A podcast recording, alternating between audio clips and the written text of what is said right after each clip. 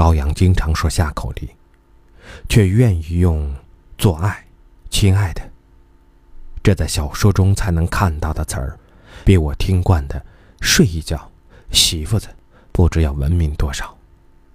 它使我脸红心跳，柔情满怀。做爱，使得两个人在黑暗中的行为有了浪漫，多了情调。亲爱的，使得一对男女不再只是完成传宗接代，而是在享受彼此。有了爱，才能做，而做是酝酿，是未雨绸缪，是挑逗，是撩拨，是爱的前奏。没有这些，也就没有了爱。这是我以后逐渐明白的道理。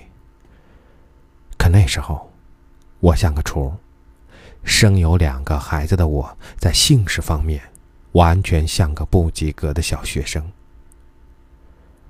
记得我刚为人父时，在地里摘棉花，妇女主人问我：“睡觉是啥滋味儿？”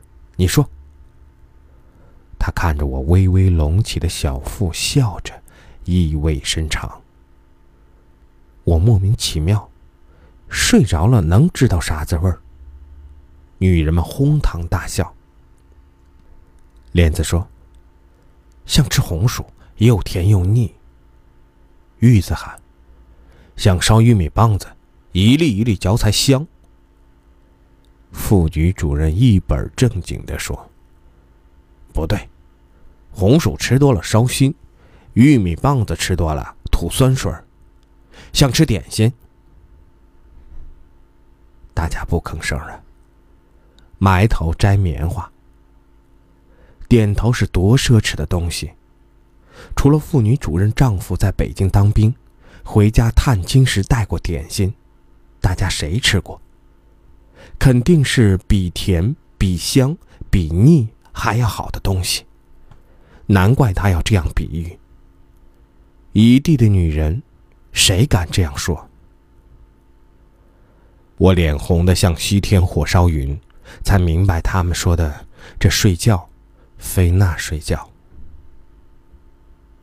是羔羊，让我明白了睡觉也是因人而异，心境不同，感觉就不同。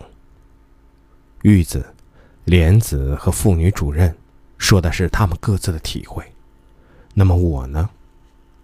我觉得用吃什么都无法形容，那是精神享受。